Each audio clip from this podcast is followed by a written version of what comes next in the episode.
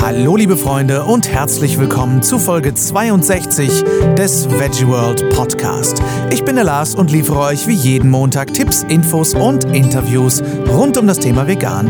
Und heute spreche ich mit Joachim Hiller über sein Magazin Kochen ohne Knochen. Schön, dass ihr eingeschaltet habt, ihr Lieben.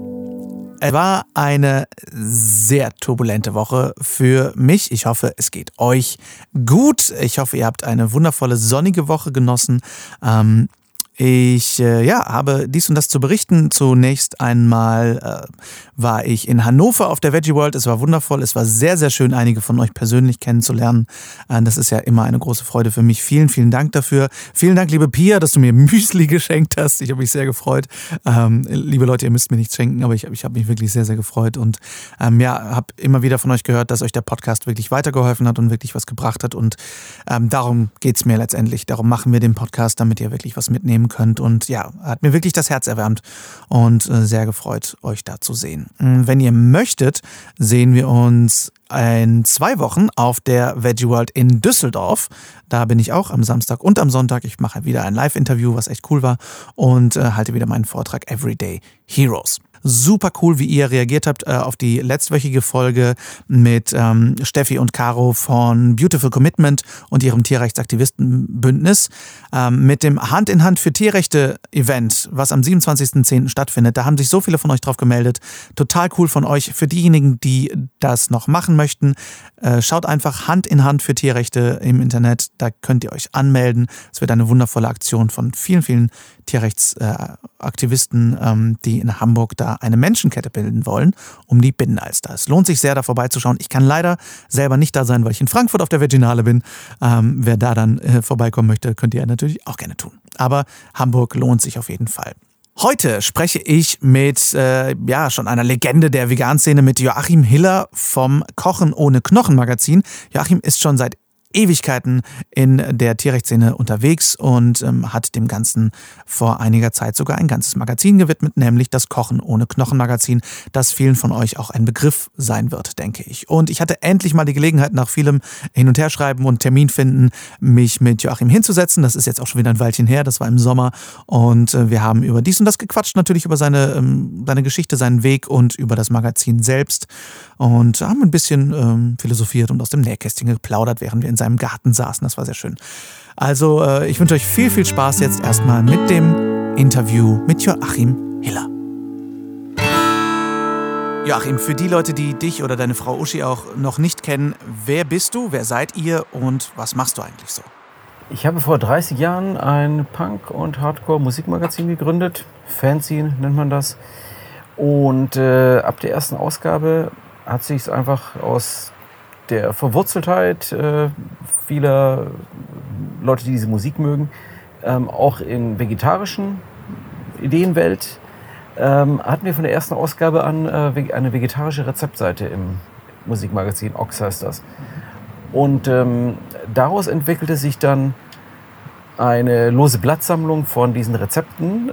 Daraus wiederum hat dann unser guter Freund Jens von Ventil Verlag, wo er zum Beispiel auch äh, Justin Moore oder jetzt äh, Nico Rittenau ein Buch veröffentlichen werden, hat angeregt, dass wir ein Kochbuch machen. Und das war eben das, weil das Musikmagazin hei äh, Ox heißt, hieß das das Ox-Kochbuch. War vegetarisch und vegan. Aus einem Kochbuch wurde, dann, kam dann ein zweites, dann wurde ein drittes draus, ein viertes, ein fünftes, das dann rein äh, vegan war als erstes. Und ähm, dann entwickelte sich auch die Idee, doch mal ein Magazin zu machen, das eigentlich diese ganzen Themen, die uns im Kopf rumschwirren zu dem Thema, in Magazinform zu präsentieren. Ein neues Magazin zu machen war für mich jetzt so nichts, nichts, was mir jetzt Angst gemacht hat, weil das eine Musikmagazin machte ich ja zu dem Zeitpunkt, das erste Ausgabe von Kochen ohne Knochen erschien 2009. Ich weiß ja, wie das geht. Und ein anderes Musikmagazin, zweites Musikmagazin namens Fuse, auch in dem Verlag, hatte ich zu der Zeit auch schon gegründet. Also so Magazin machen, ähm, ja, wo ist das Problem? Macht man halt einfach. Also das war nichts, was mir gegruselt hat. Und äh, das fünfte Kochbuch, das Vegane, hatte den Untertitel Kochen ohne Knochen. Das war, irgendwo hatte ich diesen Satz mal her. Und dann hieß, äh, war der halt da und dann dachten wir, wie nennen wir dieses Magazin denn? Und dann so, ja, Kochen ohne Knochen. Geil. Also irgendwas mit V im Namen äh, kam irgendwie nicht in Frage. Also Ja. Veggie dies, Veggie das und äh, vegan so und nö, hieß dann halt Kochen ohne Knochen und hatte halt den Effekt, dass eigentlich die Leute immer so typischerweise, ja, das erste Mal so, so ein kleines, überraschtes, naives Lachen und äh, finde ich, das hat mir, damit hat mir die Leute schon mal, äh, obwohl natürlich jetzt zu einem Zeitpunkt äh, das Heft erschien, als der Vegan-Boom noch gar nicht so losgegangen war, man natürlich mit Kochen ohne Knochen jetzt nicht so vollkommen plump äh, in der Themenwelt drin war. Wie kam das denn, dass du ein Magazin gegründet hast? Ich habe mal nachgeschaut, das war 1989, als die erste Ausgabe Ox Fernsehen rauskam. Wie kam das damals? Ich habe Zivildienst gemacht und hatte es so gut eingerichtet, dass ich eigentlich den Nachmittag immer frei hatte. Und ähm, dann, bevor man irgendeinen Quatsch macht mit seiner Zeit, macht man halt sowas, was einen interessiert.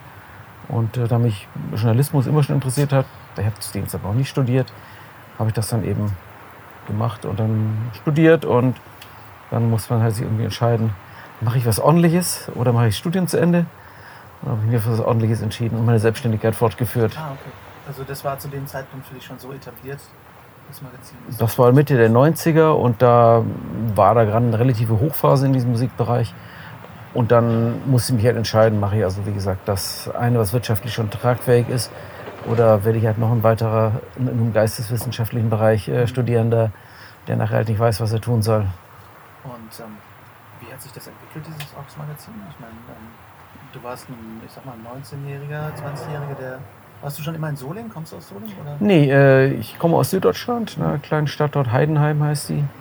Bin dann wegen des Studiums nach Essen gezogen und seitdem eigentlich so hier in der Region geblieben. Kam die Etablierung des Magazins dann durch die zentrale Nähe zu den Leuten im Ruhrgebiet oder ähm, wie hat sich das etablieren können? Denn du warst ja damals sehr, sehr jung und ähm, da so ein Magazin einfach zu gründen, ist ja schon sehr erstaunlich. Ja, das alte Ding, so man muss zur richtigen Zeit an der richtigen Stelle gewesen sein. Heutzutage wäre wär das sicher alles ein Start-up gewesen. Äh, ähm, ja, erfolgreiches Start-up, das sich etabliert hat, bla bla. Ähm, ich habe das Hobby zum Beruf gemacht, so gesehen. Und äh, das ist ja dann letztlich mit Kochen ohne Knochen äh, was Ähnliches. Und ich finde es ganz wichtig, dass man gerade als Journalist, was ich jetzt einfach mal bezeichne, was hat, was einen wirklich interessiert. Also so ein, so ein Steckenpferd, jemand Sportjournalist, der eigentlich mit Sport nichts anfangen kann, sollte auch überlegen, warum er das macht. Also man soll, ich finde es immer gut, wenn man eine gewisse Affinität zu dem Thema hat, äh, die natürlich nicht so weit gehen kann, dass man dann völlig äh, nur Fanboy ist und dann nicht mehr kritisch denkt, nicht mehr reflektiert an die Sache rangeht. Gleichzeitig aber taucht natürlich in dem Augenblick, wo man sich eingehend mit der Sache beschäftigt, meist ja ständig neue Fragestellungen auf und man denkt so, hm, wie ist es denn aber eigentlich mit so und so? Und da müsste man doch, und man könnte doch mal, was ist denn hiermit? Hm, interessant, ja, fragen wir einfach mal jemand. Also diese, diese Neugier, seine Neugier einfach freien Lauf zu lassen, das finde ich eben das Spannende in dem Bereich. Und das habe ich dann einfach von dem Musikding auf das, auf das Vegan-Ding übertragen. Oder Uschi und ich haben das übertragen. Und so machen wir es eigentlich bis heute, was uns, glaube ich, wie ich immer wieder höre, so eine gewisse Sonderstellung unter den veganen Magazinen auch verschafft, weil wir eben so ein bisschen mehr nachfragen oder einfach mal so ein paar Leute so, so dieses Senden mit der Maus mäßige. Wie funktioniert das denn eigentlich mit dem und dem? Und das würde ich jetzt so gerne mal genau wissen. Und was macht der eigentlich? Und äh, wie kamen die eigentlich zu der Idee? Und wart ihr damals in der Hardcore- oder Straight-Edge-Szene selber auch äh, unterwegs oder wie kam dann dieser vegetarische Gedanke zu euch? Also diese, diese ganze Hardcore- und Punk-Szene, die bezieht sich ja seit den 80ern, äh, speziell England, ähm, sehr stark äh, Tierrechtsbewegung, Animal Liberation Front, Jagdsabotage und all solche Themen waren da schon immer Stopp-Tierversuche. Diese Themen, die sind äh, sehr präsent. Ich hatte neulich, war ich bei so einem Expert Circle Veranstaltung von dem Dr. Markus Keller an der Fachschule des Mittelstands in Köln, wo er eine Professur hat. Und da hat er mich gebeten, hey, hast du nicht so eine Idee, wo du was dazu erzählen kannst? Und dann hatte ich eben zum Thema so Parallelen zwischen Popkultur, sprich Musik ist ja nun alles irgendwie Popkultur und der Veganbewegung, Aufstieg äh, und so weiter. Und dann hatte ich mich eben auch nochmal bei der Gelegenheit, das, was man so im Hinterkopf hat. Nochmal ein paar so Plattentitel angeschaut, äh, Songtitel, ähm, Plattencover. Also das war speziell bei diesen englischen Bands ähm, sehr, sehr präsente Themen zu jener Zeit. Ähm, also diese Gewalt gegen Tiere, ähm, ganz starke äh, Motivation für die Leute, sich, sich zu engagieren. Und dann eben auch äh, eine vegetarische äh, und oder äh, vegane Lebensweise anzunehmen. Mhm. Und von daher gehörte das für uns schon immer irgendwie dazu. Also das war so, das ist eher das Verblüffende, dass Leute denken, ja, aber was hat denn Punk und Karte, was hat das denn mit vegan oder vegetarisch zu tun? Und so, ja, alles. In dem Augenblick, wo man kritisch über seine Welt nachdenkt, landest du natürlich bei diesen Fragen sehr schnell. Mhm.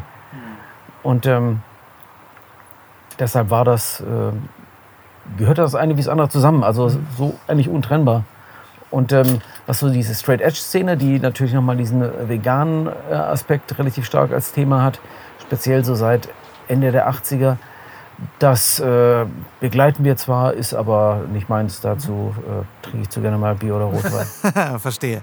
Und was waren da damals so Bands, die dich beeinflusst haben oder die dich inspiriert haben aus der Szene? Also von diesen alten englischen Bands natürlich ähm, Crass. Das sind ja so diese Anarcho-Punk- äh, Vorzeigeband, die einfach diese ganzen Themen schon angesprochen hat. Ich hatte jetzt ähm, ähm, Klick, komme natürlich jetzt nicht drauf. Ähm, Electro Hippies heißt eine Band. Napalm Death, äh, die gibt es bis heute. Die halt auch schon damals diese Themen hatten.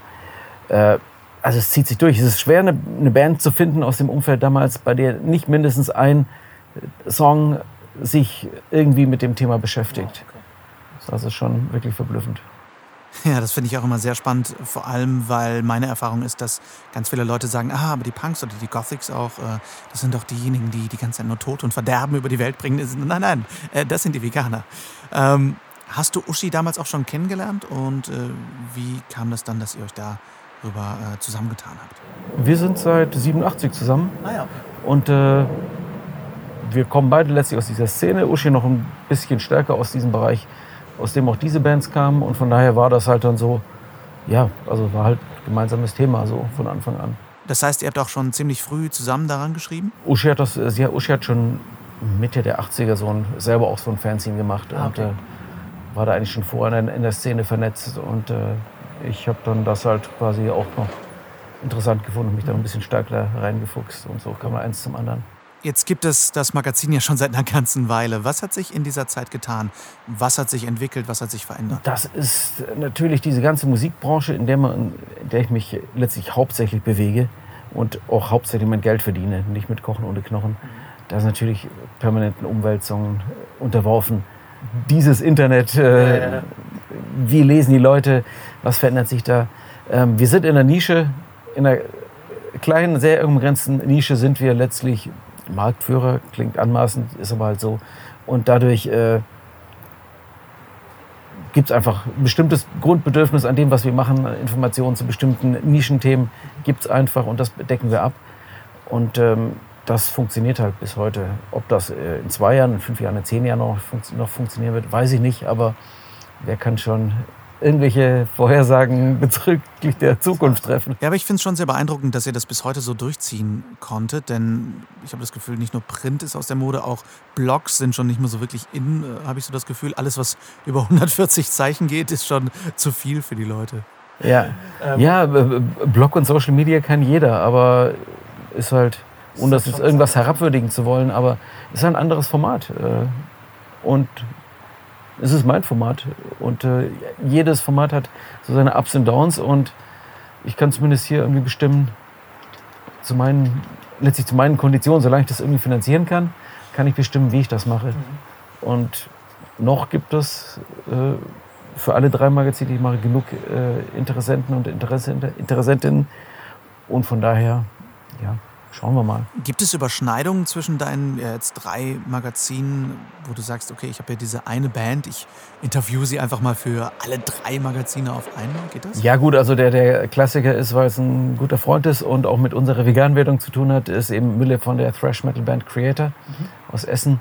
Ähm, wenn eine neue Platte ansteht, dann mache ich halt das so quasi für, für alle drei Magazine, mhm. ist da noch was drin. Er lebt eben auch vegan und äh, da findet man natürlich immer einen Ansatzpunkt. Ich möchte einmal kurz auf eure dezenten fünf Kochbücher zu sprechen kommen, denn äh, da müssen ja eine unglaubliche Menge an Rezepten zusammenkommen. Mhm. Wie kam das damals zustande, dass ihr so viele Kochbücher geschrieben habt? Da sind zum einen Rezepte von uns drin, zum anderen ähm, haben wir immer das so nach dem äh, Musikbereich gibt es Compilations, äh, various Artists. Äh, okay. und so haben wir dann einfach befreundete Bands, äh, Leute aus der Szene. Wir haben also uns untergekommen ist, gefragt, hey, du hast doch sicher ein Lieblingsrezept. Oder welches Rezept hast du von deiner Mutter übernommen und dann vegetarisiert, veganisiert? Gib uns das. Und äh, so sind die Rezepte dazu äh, zusammengekommen. Okay, wie viele Rezepte sind es insgesamt, so Pi mal Daumen? Wahrscheinlich sind es für alle Bücher zusammen sicher über 500 Rezepte. Das, ja. Wobei wir das, also das fünfte Koch, die, wie gesagt, eins bis vier waren vegetarisch und vegan. Das fünfte ist vollkommen vegan. Das ist eben letztlich auch, wir waren halt auch ähm, bis 2009, glaube ich, halt so die typischen, ich lüge mir in die Tasche, Vegetarier. Mhm. Ähm, man muss einfach sagen, aus einer, aus einer gewissen, in den 80ern war Vegetarier verdammt hart. Ja, gab, es gab auch schon vegan lebende Menschen. Ja, vegetarisch war damals das Vegan quasi, ne? Ja, genau, ja. Und ähm, natürlich, äh, ich kann in der Hinsicht immer vollkommen nachvollziehen, wenn Menschen sagen so, diesen, diesen, diesen Schmerz haben, so, so ja, aber hm, Ernährung und ach, und echt geht das denn? Letztlich, und, und auf Käse können niemals verzichten ja, die gleichen Sprüche. Ich habe sie, ich gestehe, ich habe sie alle selber losge, losgelassen und äh, dachte, nee, brauche ich nicht und man tut ja genug. Und man war halt willens, die Augen so zu verschließen, dass man äh, halt nichts dran ändern musste, weil er so bequem war. Es ist aber auch, glaube ich, zum einen, dass jeder natürlich seine eigenen Knöpfe hat. Und zum anderen waren die Informationen natürlich auch bei weitem nicht so verbreitet wie heute. Also ich sag mal in den 80ern oder 90ern zum Beispiel, meine Familie sind ja komplett Vegetarier, ich war der einzige Fleischesser. Ähm, da war das jetzt nicht so verbreitet, äh, dass das irgendwie großartig im Fernsehen kam oder in den Nachrichten kam. Und sowas wie Internet und Facebook gab es natürlich äh, da auch. Nein, also die waren schon in Szenekreisen, waren die Infos schon irgendwie so verbreitet. Äh, ich weiß noch, also, das war sicher 1990 so nach, nach dem Mauerfall wieder ein Bekannte aus Berlin, die halt auch eher so, so klassischen linken äh, Kreisen unterwegs waren, die dann alle irgendwie begeistert nach Prag gefahren sind und aus Tschechien dann beutelweise dieses texturierte Sojazeug äh, mitgebracht haben, was bei uns zu dem Zeitpunkt irgendwie so, hä, was ist das? Und hm. äh, was soll das? Ja, ja, und die dann wirklich diese Platten äh, mit diesem, diese fiesen Sojasteak-Dinger halt äh, geholt haben, spottbillig irgendwie. Mhm. Ähm, das gab schon alles. Also äh, macht man sich vor, das, das existierte, existierte schon alles, aber war halt medial nicht so verbreitet, war einfach ziemlich underground. Es gab da sicher natürlich so die Gesundheits- und sonstigen Veganer auch irgendwie, mhm. aber wahrgenommen habe ich eigentlich wirklich nur die Leute, die aus der Tierrechtsbewegung kamen, ähm, Straight Edge Szene und so weiter. Was aber mich zu der Zeit damals auch eher abgestoßen hat, weil das oftmals sehr junge Leute waren, also klingt scheiße, ich war damals dann halt auch so Mitte, Ende 20 und dann hattest du halt da irgendwelche 20-Jährigen, die halt dann mit enormem Eifer und enormer Radikalität für diese vegane Sache irgendwie eingetreten sind, die halt wirklich so äh, nach dem Motto, nicht, dass ich das jetzt irgendjemand unterstelle, aber so Döner aus der Hand schlagen. Sehr militant und sehr heftig und das war halt schon damals, hatte ich das Gefühl, ja, aber das, das führt doch zu nichts. Also und wenn, wenn das diese Veganer sind, dann bin ich es nicht. So, das war halt dann auch eher so eine Abgrenzung, weil ich das als negativ und zu ja tatsächlich irgendwie zu radikal empfunden habe. Das ist ja auch so das Image, was sich äh, bis heute, deutlich weniger zwar, aber selbst bis heute so ein bisschen durchzieht. Ja, ja. Ich würde gerne mal auf Kochen ohne Knochen kommen, was ja mittlerweile, ich glaube, 31 Ausgaben hat. Mhm. Was sind für dich die Highlights aus dieser Zeit? Es läuft ja jetzt schon eine ganze Weile. Ähm, sei das ein Interview oder irgendeine andere Information, was macht dieses Magazin für dich aus? Also ich glaube, der, das permanente Selbststudium, das ist eigentlich so dieses Ding. Wenn ich jetzt ganz egoistisches sage, mache ich das, Uschi auch, machen wir das für uns selber. Einfach Leute treffen, die wir fragen können. Und dann einfach all diese Fragen, die immer so denkt, so, ja, wie ist das denn jetzt mit diesem Hefeschmelz? Wenn ich so eine Frau, äh, Name vergessen, von äh, Vitam, die Chefin, mhm. wenn ich dir halt all diese Fragen stellen kann, die man halt so hat zu dem Thema ähm, Hefeschmelz und, und, und Hefeflocken und wo die Leute halt auch den blödsinnigsten Kram irgendwo, irgendwo hinschmieren ins Internet. Und du denkst dir einfach, fragt da einfach jemand mal, der sich damit auskennt, mhm. äh, der sowas macht und der sowas weiß und der einfach die Fragen beantworten kann. Und man denkt so, ah, okay, so ist es also. Dinge rausfinden oder Leute Dinge fragen, über die sie selber noch nie nachgedacht haben, die das dann vielleicht sich über, mit bestimmten Aspekten der veganen Lebensweise Ernährung auseinandersetzen und ihnen halt Fragen zu stellen, ja, aber warum ist das denn so und so und so? Hm, interessant, habe ich noch nicht drüber nachgedacht. Ja, gute Frage. Hm. Also einfach so irgendwas triggern und, und Leute kennenlernen, spannende Leute kennenlernen. Das sind ja alles sehr viele so eigenwillige Köpfe, so diese, diese Menschen, die in der veganen Szene aktiv sind, die Lebensmittel herstellen in dem Bereich. Äh, wenn ich denke, so, so Klaus Geiser von Topa Sweetie, unglaubliche Type. Also ein spannender Typ, der da seit 40 Jahren sich mit dem Thema Tofu beschäftigt und äh, äh, ein unfassbarer Tüftler ist und mit einem Leuchten in den Augen man mit ihm am Tisch sitzt und er, jetzt probier mal das und probier mal das und das habe ich jetzt ganz neu gemacht. Denkst du so, wow, wie ein Mann steckt hinter all dem. Total verblüffend. Also diese Leute kennenzulernen und zu sehen, was, wie viel so Eifer und, und Erkenntnisinteresse und, und der, das, das, das Wollen, die Sache irgendwie voranzutreiben, wie wichtig das ist, jenseits von großen Forschungsabteilungen von irgendwelchen Lebensmittelkonzernen. Also wie viel so, so Independent DIY-Spirit in dieser ganzen Szene steckt. Das finde ich halt immer wieder verblüffend. Also so Stories erleben, Menschen kennenlernen. Wieder diese Neugier-Sache. Das deckt sich halt eins zu eins mit dem Musikding. Und einfach so, hey, da ist doch sicher ein total spannender Typ. Wer so geile Musik macht, hm, was ist das für ein Typ? Wer so ein cooles Label hat, was ist das für ein Typ? Wer so eine coole vegane Würste macht, was ist das für ein Typ? Was braucht denn für dich ein gutes Magazin? Was braucht es alles, damit du sagst, okay, für die nächste Ausgabe habe ich jetzt alles zusammen, jetzt bin ich zufrieden? Was es nicht braucht, ich kann es vielleicht mal äh, so mit, der, mit dem Ausschluss, mit dem Negativen. Ähm, was mich kolossal nervt in dieser ganzen Vegan-Szene ist diese, diese Advertorials und ähm, Werbeschreiberei. Dass Artikel nur noch mit Produktionskostenzuschuss geschrieben werden. Das, äh, das heißt so, ja gerne mache ich diesen Bericht ähm, mit Anreise und Übernachtung und äh, allem Pipapo, äh, legen wir da bei 2000 Euro. Wenn ich sowas halt höre, dass so gearbeitet wird in dieser Branche, boah, da, krieg, da, da bekomme ich leichte Übelkeit. Diese ganze, dieses ganze Influencer-Unwesen. Mhm. Ähm, Leute, die sich halt mit, äh, von vorne bis hinten mit Produkten vollstopfen lassen und dann äh, drüber schreiben. Äh, wenn wir mit manchen Agenturen reden, also wo, wo Magazine von Seiten von bestimmten Herstellern, innovative, hey, Energiekugeln, oh wow, äh, ich breche nieder, vegane Energiekugeln, wow, gab es noch gar nicht. Ja, berichte doch, tolles Berliner Start-up. Ähm, denkst du, ja, aber was soll ich denn darüber berichten? Völlig langweilig. Und dann so, ja, ähm, wir hätten ja vielleicht ein bisschen Budget. Was meinst du? Ja, äh, wenn wir so eine Seite machen, was kostet das dann? Ich so, ihr könnt gerne eine Anzeige bei uns schalten. Nee, Anzeige machen wir nicht. Aber Geld für einen Artikel bezahlen, ein sogenanntes Advertorial, das ist halt drin. Und so läuft in dieser Branche extrem viel. Also überall da, wo Geld steckt, da. Wir, wir haben auch schon mal für unseren Produkttest, wurde eben auch schon mal, wir haben ja immer dieses, diesen Blindtest, wo wir halt fünf Produkte, die wir uns aussuchen und dann testen. Da wurde mir halt auch schon von der Firma äh, doch vorgeschlagen, dass man da ein Produkt von ihnen reinnehmen sollte. Und wir haben uns nichts verpflichtet. Es würde völlig ausreichen, äh, dass das da auftaucht und äh, was das denn kosten würde. Und dann habe ich dir die Anzeigenpreisliste geschickt. Die Anzeige, ja, eine Anzeige machen wir nicht.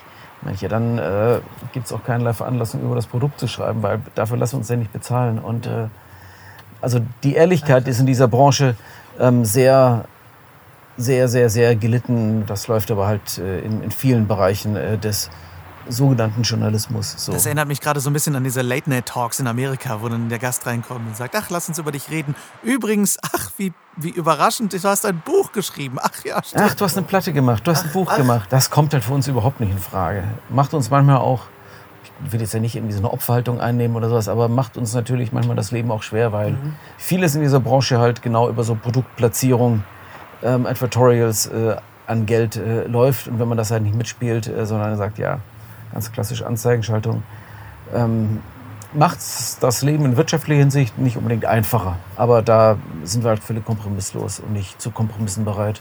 Ja, es ist so ein bisschen das Dilemma, ne? dass man äh, schon sagt, okay, damals war das diese alternative Lebensgemeinschaft, diese alternative Lebensweise.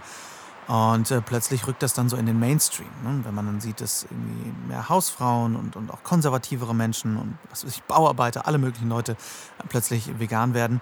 Das sehe ich so ein bisschen so als Parallele zu den Nerds, wo die damals ja, absolut verschrien waren und gemobbt wurden. Und äh, dann wurde erkannt, dass Nerds und Computergeeks und alle ähm, plötzlich die kaufkräftigsten sind. Und äh, wenn dann erkannt wird, ach, wir können dieses Ding verkaufen, ja geil, dann äh, machen wir es mal für die Massen. Aber gleichzeitig eben es immer mehr Menschen machen und das ist ja letztendlich irgendwo das Ziel, dass wir möglichst viele Menschen vegan kriegen. Natürlich, ja. Also wo du einfach auch merkst, dass du dann einfach als veganes Magazin für bestimmte Anzeigenkunden, sagen wir mal, ein Großhersteller im Bereich äh, veganer Käsealternativen, ja, die machen halt pro sieben Werbung, die garantiert unfassbar viel Geld äh, äh, kostet. Das Einzige, was wir von denen zu erwarten, ist halt mal irgendwie ein Päckchen mit, äh, mit ein paar Packungen äh, von dem Produkt. Nice, aber äh, die wir niemals auf die Idee kommen, unsere Anzeigen zu schalten. Ähm, weil dann wahrscheinlich, ja, das ist ja schon, die Veganer als Zielgruppe sind ja uninteressiert, äh, nicht mehr interessant. Äh, letztlich die Flexitarier, die, die ganz große Masse ist interessant. Also solche Spielchen. Ähm, aber gut, das, das kann ich jetzt nicht. Ich bin jetzt hier nicht die beleidigte Leberwurst, so ist das ja, halt klar. da. Ja, aber ich finde es trotzdem spannend, auch darüber mal zu berichten, so ein bisschen über die Kehrseite des Journalismus und auch über die Kehrseite des Veganismus natürlich. Also das ist, ähm, da hat sich das schon massiv geändert. Das war eben auch das, was ich in diesem Vortrag äh, bei diesem Expert Circle von Dr. Markus Keller ähm, erzählt hatte. Diese Parallele ist eben eins zu eins die, die ich aus den 90er Jahren äh, aus der, aus der Punk-Szene erlebt habe, als Bands wie Green Day, Offspring plötzlich riesengroß wurden dann aus, der, aus unserer Szene rausgewachsen sind in die Major, äh, also die großen Industrieplattenfirmen Welt und ähm, plötzlich das eben nicht mehr eine Sache der kleinen verschworenen Gemeinschaft war, sondern ja plötzlich hat jeder das irgendwie gemacht und gehört. Und da muss man natürlich schon so, was vorher halt so das gehegte kleine Pflänzchen vegan war, das von Eingeweihten gemacht wurde. Natürlich wollen wir, dass die ganze Welt vegan wird, aber doch nicht so. Also schon jeder, aber, aber doch nicht jeder. Ja, das ist so ein bisschen das Dilemma, ne? wo man so gesagt hat, aber das, das war doch mein Veganismus. Genau. Also äh, das ja, aber du siehst halt dann auch, also ganz simpel, wenn man sich halt unterhält, ähm, ich glaube, es war ja auch der, der Klaus Geise von Topas, der dann seine Wut und Brand, seine Mitgliedschaft bei Febu, mittlerweile ProVeg, gekündigt hat. Oder auch hier Lord of Tofu, die eben feststellen mussten, wie schnell das eben geht im Lebensmittel-Einzelhandel, dass du von Anbieter eines Nischenproduktes, eines Gefragten, das sonst noch keiner hat, zum äh, störenden Faktor im Regal wirst, weil eben plötzlich äh, die Firma Hochland oder äh, Rügenwalder eben auch ihre vegane Linie haben und sagen, hey Leute, wir haben doch bei euch schon 18 äh, Regalmeter mit unseren Produkten, nehmen wir doch einfach einen halben Meter dazu mit unseren veganen Produkten dann braucht ihr doch diese ganzen komischen kleinen Krauter gar nicht mehr. Und wenn ihr es noch nicht einsieht, tun wir einfach noch ein bisschen Geld dazu drauf, damit wir dann irgendwie äh, platziert sind. Ja, das ist ein bisschen die Schattenseite ne, des Mainstreams, dass ähm, große Anbieter einfach mal sagen können, hey, ähm, wir kaufen vielleicht diesen Tofu mal auf und, und lassen unsere Wissenschaftler daran und lassen das Rezept nachbauen und geben das Ganze dann in größerem Maße auf den Markt. Aber so ist das. Wir wollen uns ja als Menschen auch möglichst wenig verändern. Das heißt, wir kaufen dann die Marken, die wir schon kennen. Meine damaligen Vermieter haben das zum Beispiel gemacht. Die haben dann sich bewusst ernähren wollen und haben dann eben die Rügenwalder Wurst gekauft, die vegetarische. Ähm, aber ähm, ich glaube, so ticken wir eben so ein bisschen. Ne? Also die Revolution frisst ihre Kinder, so klar. Also das ist schon so, dass doof gesagt, dafür bin ich nicht vegan geworden. Also ich verknüpfe damit schon mehr auch eine gewisse Ethik im Umgang irgendwie. Äh, es vegan allein reicht halt nicht. Fair, bio, vegan, regional möglichst, das sind alles Faktoren, die für mich schon zusammengehören. Das schließt für mich halt eigentlich auch vegane Produkte von irgendwelchen Großkonzernen aus, äh, die damit auf den Markt gehen oder irgendwelche Hersteller kaufen in dem Bereich, wo ich sage so, ja nee, solchen Konzernen und für alles, was die stehen und womit die sonst ihr Geld verdienen, mein Geld bekommen die nicht. Andererseits, natürlich bin ich jetzt auch nicht so naiv, nicht zu sehen, dass natürlich für eine komplett Veganisierung der Welt logischerweise dann der Umsatz von den gleichen Konzernen gemacht werden wird. Aber so wie es eben im Musikbereich äh, bis heute kleine unabhängige Tonträgerfirmen gibt, die genau ihr Ding machen und nicht Menschen, die sich äh, den weltweiten Großkonzernen mit ihren Verwertungs, mit ihrer Verwertungs Logistik unterwerfen. So finde ich, äh, muss halt jeder in seinem veganen Leben schauen, was ihm da wichtig ist, wen er unterstützen will und wen nicht. Was sind denn eure Zukunftspläne mit dem Magazin oder mit dem Verlag insgesamt? Wir machen einfach weiter. Ich habe irgendwann jemand sagte mir mal so, ja, wenn du selbstständig bist und nicht jedes Jahr fünf oder zehn Prozent mehr Umsatz hast, dann äh, hast du ja irgendwas nicht kapiert. Ja, nee, Quatsch.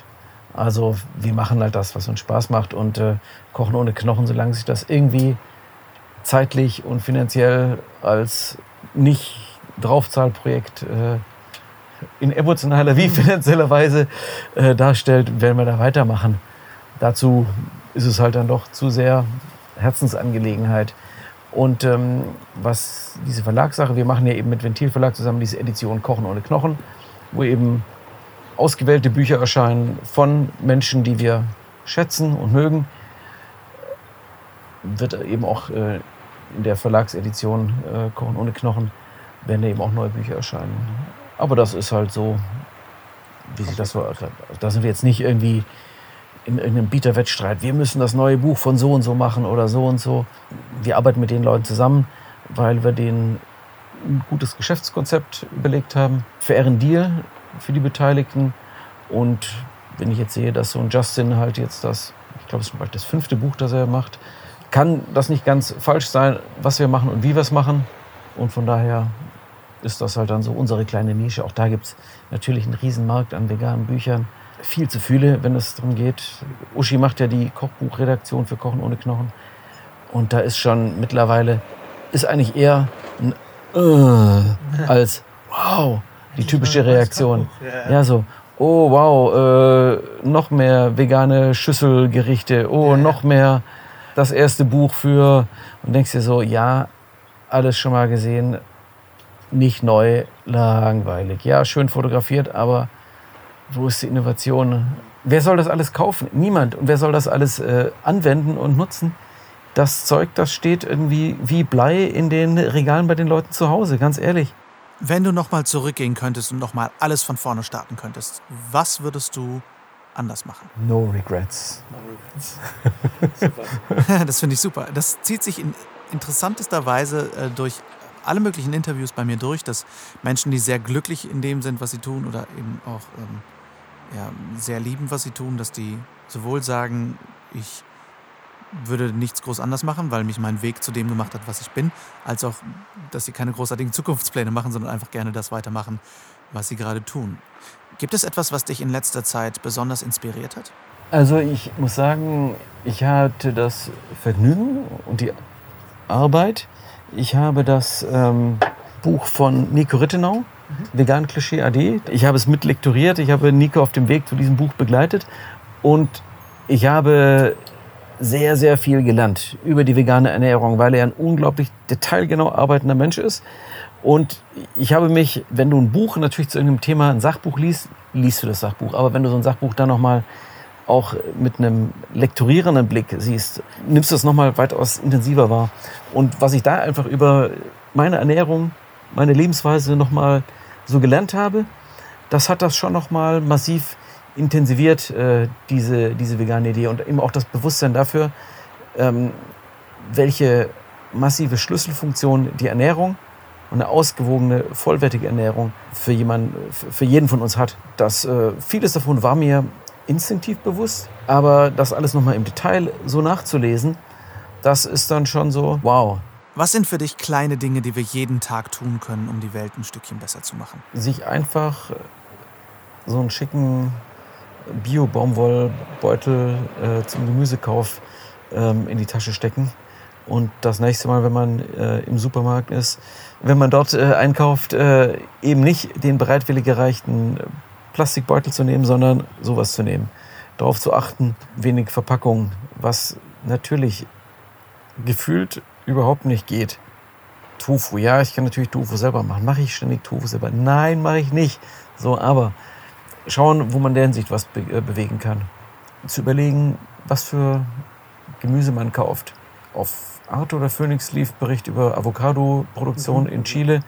Kompletter Horror. Mhm. Wenn ich dann die ganzen irren, oh, Avocado, wow, äh, so dieses, dieses US-Style-Food-Blogger-Wahnsinn-Ding, wo du auch dich fragst, so, hey, wer steckt dahinter, wer hat es finanziert? Ähm, wo irgendwelche Lebensmittel promotet werden, irgendwelche Superfoods oder sonst irgendwas, wo man sagen muss, ja, nee, einfach mal ein bisschen drüber nachdenken. Ähm, einfach immer wieder mal das eigene Handeln permanent hinterfragen. Ähm, wo kommen Sachen her, wie werden sie angebaut? Dann einfach auch äh, drauf zu kommen, dass doch vielleicht saisonal und regional ganz gute Ideen sind. Und äh, nee, bei uns gab es jetzt, glaube ich, für unseren morgendlichen Frühstückssmoothie seit einem halben Jahr halt keine Äpfel mehr. So, irgendwann waren bei Rewe die Bio-Elster äh, Elster aus äh, entweder Rheinland oder Südtirol halt alle. Lagerung geht nur bis zum Grund. Und dann waren es halt die irgendwoher, gibt es halt keinen Apfel. Gibt genug anderes Obst und Gemüse in der Zeit. Einfach zu sagen, so, hey, ja, dann halt nicht. Was wir jetzt seit äh, drei Jahren machen, wenn es so, so eine Art Crowdfunding für einen Orangenbauer. Direktvertrieb von Orangen aus der Nähe von Valencia, die halt einfach zu den Marktpreisen, die da geboten werden, nicht überleben könnten, die jetzt eine Direktvermarktung machen.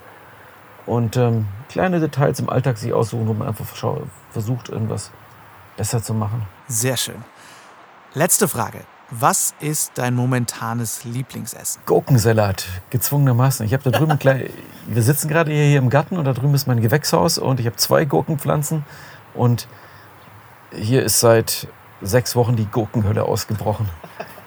Und entsprechend gibt es jeden Tag Gurkensalat. Idealerweise mit rotem Rettich. Okay, die Variante kannte ich noch nicht. Ähm, weil du auch einen roten Rettich als Pflanze hast? Oder? Nee, den, den kaufe ich dann. Okay. Aber Gurken. Alles klar, Gurken sind das Wort zum Sonntag. Joachim, ich danke dir sehr für die Zeit, die du dir genommen hast. Ich finde es super, worüber wir alles philosophieren konnten. Und ich wünsche euch natürlich alles Gute für die Zukunft. Ich danke dir für das Interview. Für alle von euch, die es jetzt nicht erwarten können, ein Kochen ohne Knochen Heft in den Händen zu halten, Schaut euch definitiv mal in den Buchhandlungen eurer Städte um. Die gibt es ganz, ganz oft auch in Bahnhofsbuchhandlungen. Total toll. Und äh, wenn das bei euch alles nicht vorhanden ist, dann schaut gerne im Internet nach. Alle Links zu Joachim und natürlich auch zum Kochen ohne Knochen Magazin findet ihr in den Shownotes.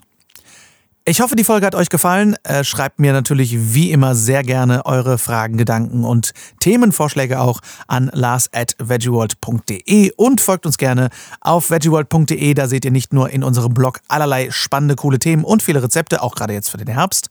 Ihr könnt natürlich auch sehen, wo die nächste Veggie World stattfindet. Zum Beispiel die nächste, wo ich sein werde in Düsseldorf, wo ihr auch den Nico Rittenau mal wieder trefft, wie üblich. Und ähm, Veganes Ungesund ist auch wieder dabei. Es wird, glaube ich, eine lustige Runde.